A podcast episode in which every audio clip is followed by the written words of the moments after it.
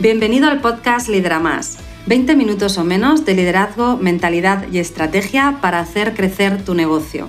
Soy Irene Ruiz, mentora en negocio y liderazgo emocionalmente inteligente. Vamos a por ello.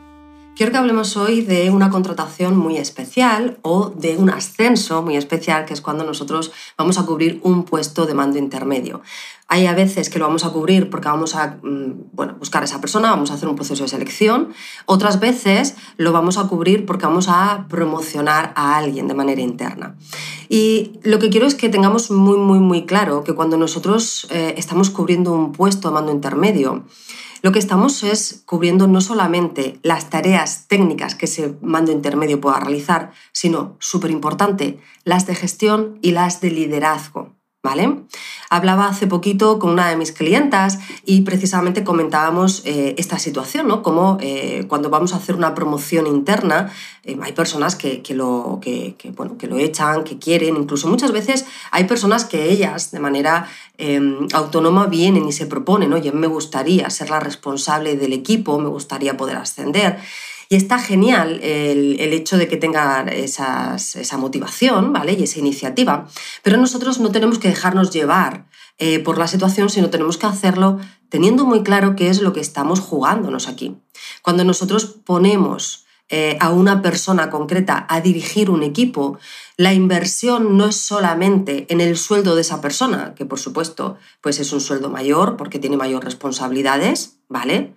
Sino también es que esa persona va a tener un impacto enorme en el equipo. Eh, si ese equipo es todo tu negocio, porque va a ser un encargado, un gerente, un supervisor, fíjate, es un impacto en todo el negocio.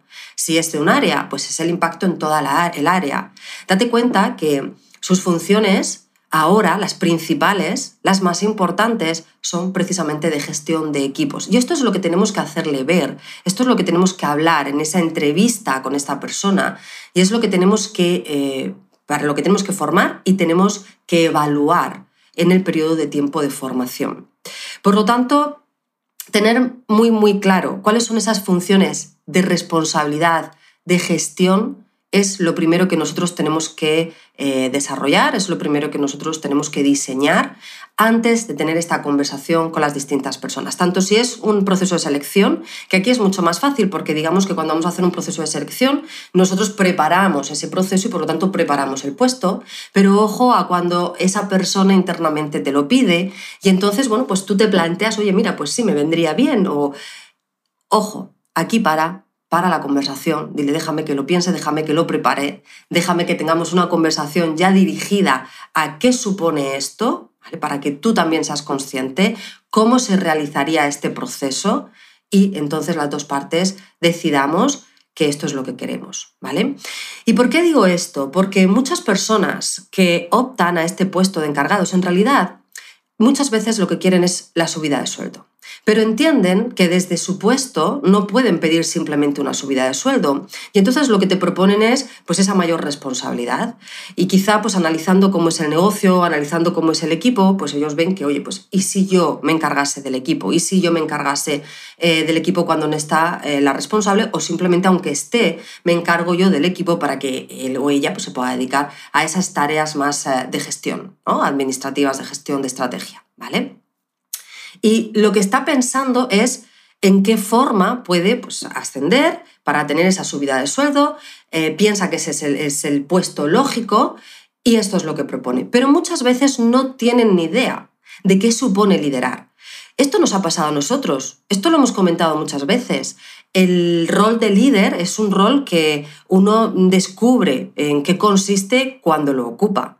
¿Cuántas veces, y yo incluida, eh, nos ha pasado que bueno, pues hemos eh, llegado a este puesto porque o bien hemos eh, iniciado nuestro negocio con toda la ilusión de tener nuestro negocio, luego nos hemos encontrado con la necesidad de dirigir un equipo y nos hemos dado ¿no? de bruces con la realidad de, ostras, es que dirigir un equipo requiere de unas habilidades eh, especiales y de unas funciones muy concretas, ¿vale?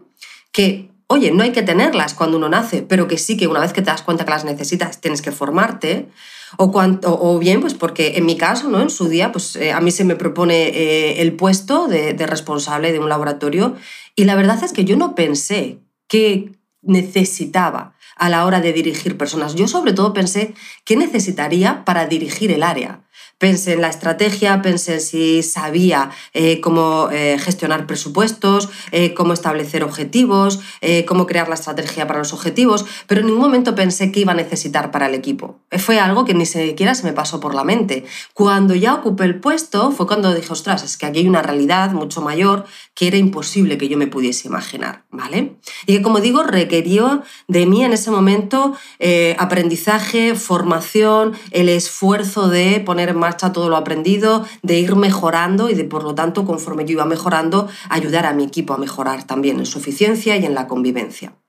Y esto le va a pasar de una manera natural a muchas de las personas que estando en tu equipo en un momento dado te propongan ser ese mando intermedio o a esas personas que se presentan a tu, proceso, a tu proceso de selección a un puesto de mando intermedio, en el que, como digo, repito, es mucho más importante todas las tareas y funciones de gestión de equipos que las técnicas que vayan a realizar. Van a tener mucho más impacto en los resultados las tareas y funciones de gestión de equipos que las técnicas, ¿vale? Y aquí la responsabilidad principal es esta y esto es lo que nosotros tenemos que tener muy claro como persona que va a seleccionar al candidato para poder hablarlo con ese candidato y que también lo tenga claro el candidato, ¿vale? Entonces, en primer lugar, lo que quiero es que pienses, cuando vas a cubrir un puesto mando intermedio, cuáles son las funciones técnicas, cuáles son las funciones de gestión, cuáles son las responsabilidades que ahora tiene por el hecho de dirigir un equipo. Y piensa que los objetivos del mando intermedio son los objetivos del equipo. El mando intermedio ahora, sus objetivos es conseguir que el departamento o que el negocio consiga esos objetivos característicos del área o del negocio a través de los empleados. Con lo cual, ahora sus objetivos son los objetivos de sus colaboradores, de su equipo. Por tanto, esto lo primero que tiene que tener claro, que tienes que tener claro tú para poder definir bien el puesto y además para poder explicárselo a esta persona para que el candidato también lo tenga muy, muy claro. ¿Vale? Segundo lugar, ¿qué habilidades, por lo tanto, necesitas? ¿Qué recursos necesitas para poder poner en marcha esta capacidad de liderazgo para poder conseguir motivar al equipo cuando el equipo, pues, oye, necesita eh, esa dosis de motivación y de manera constante como base de la convivencia y cómo puedes activar la proactividad en los empleados, ¿vale? Cómo vas a hacer el seguimiento de que esos empleados consigan esos objetivos, pero desde, como siempre decimos, implicarlos, hacerlos sentir ilusionados, y no desde el orden y mando que repele hoy día al profesional, ¿verdad? Y que muchas veces tendemos a esto simplemente porque no sabemos cómo hacerlo. ¿Vale? Pero también cómo lo va a hacer este mando intermedio sin ser un líder consentidor o sin ser un líder ausente. Esto es importante. Esto es importante que lo hablemos en esa entrevista o en esa conversación en la que estamos poniendo sobre la mesa qué consiste el puesto, qué quiere decir que ocupes este puesto, ¿vale? Y luego, ¿por qué una vez que lo tenemos claro nosotros, una vez que lo hemos expresado claramente a ese candidato y el candidato acepta el reto, ¿vale? Ahora tenemos que iniciar un proceso de formación que puede ser de un mes, dos meses, tres meses, dependiendo de la experiencia de la que parte esta persona. Eh, pero en ese proceso de formación nos tenemos que asegurar de que evaluamos, formamos y evaluamos a, este, eh, a esta persona que acaba de adquirir ese puesto de mando intermedio para asegurar que lo puede ejercer de manera eficiente y cuando digo manera eficiente es tanto por eh, resultados que va a obtener como convivencia, ¿vale? Y que por lo tanto afianza ese puesto, ¿vale? No nos olvidemos de que aquí sí que tenemos una verdadera inversión. La formación aquí es una inversión importantísima. No es solo, repito, eh, el que le podamos retornar eh, en rentabilidad a ese puesto de mando intermedio, sino que va a tener un impacto en los resultados del equipo. Va a ser el que dirija al equipo para que cada uno de esos puestos sea rentables o no. El que dirija al equipo y el entorno para que la convivencia sea saludable o no. Por lo tanto, el que va a favorecer que el equipo quiera seguir, esté comprometido y dé lo mejor de sí o no que empiece a haber rotación o que empiece a, eh, aumentar el absentismo o que, ¿de acuerdo? Es decir, tiene un impacto no solamente en su puesto, también en los puestos y en los resultados, en la eficiencia de todos aquellos eh, empleados a los que dirige, ¿vale? Por tanto, merece la pena, merece mucho la pena crear esa etapa de formación, puede ser sencillamente una formación interna, la que tú mismo le formes o alguna persona interna de tu negocio que ya tiene estas eh, habilidades, que ya conoce el sistema de liderazgo, le forme.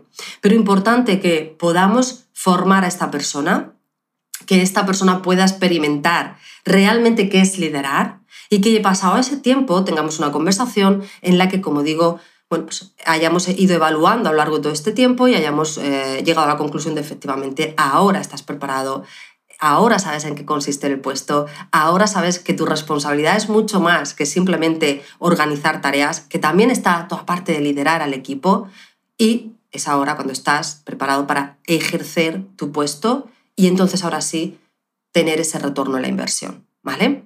Por tanto, quiero invitarte hoy a que hagas este análisis. Si vas a cubrir un puesto de encargado, de supervisor, de responsable de área, incluso de directivo, ojo, porque tendrá unas funciones técnicas, pero las más importantes serán siempre de gestión y de liderazgo. Y tienes que explicar muy bien esto, definir muy bien esos objetivos, que son de liderazgo, ¿vale? Definir muy bien las funciones de liderazgo y gestión, que estéis las dos personas de acuerdo en cuál es el puesto, cuáles son las responsabilidades, que es lo importante aquí, ¿vale? Y siempre ese periodo de prueba, formación barra prueba para que las dos partes estemos seguras de que esto es la mejor decisión. Porque, como digo, el impacto no es solamente en la persona que cubre el puesto, si va a ser más eficiente o menos desde sus resultados más directos, sino también el impacto es en todo el equipo que dirige y por lo tanto ya está afectando a la rentabilidad de otros puestos y a la convivencia. ¿Sí?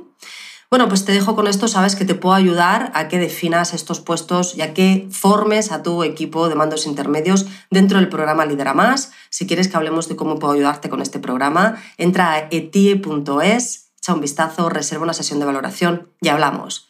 ¡Feliz día! Hey, gracias por ser un oyente del podcast Lidera Más. Tengo una pregunta para ti. ¿Ya estás suscrito al podcast para no perderte ningún episodio? Suscríbete y de esta forma cada semana disfrutarás de la estrategia y tips que te van a ayudar a conseguir tus objetivos y la vida que sueñas. Y si conoces a algún amigo al que le encantaría escuchar este programa, compártelo con ellos. Te estaré muy, muy agradecida. Así me vas a ayudar a ayudar a mucha más gente. Muchas gracias.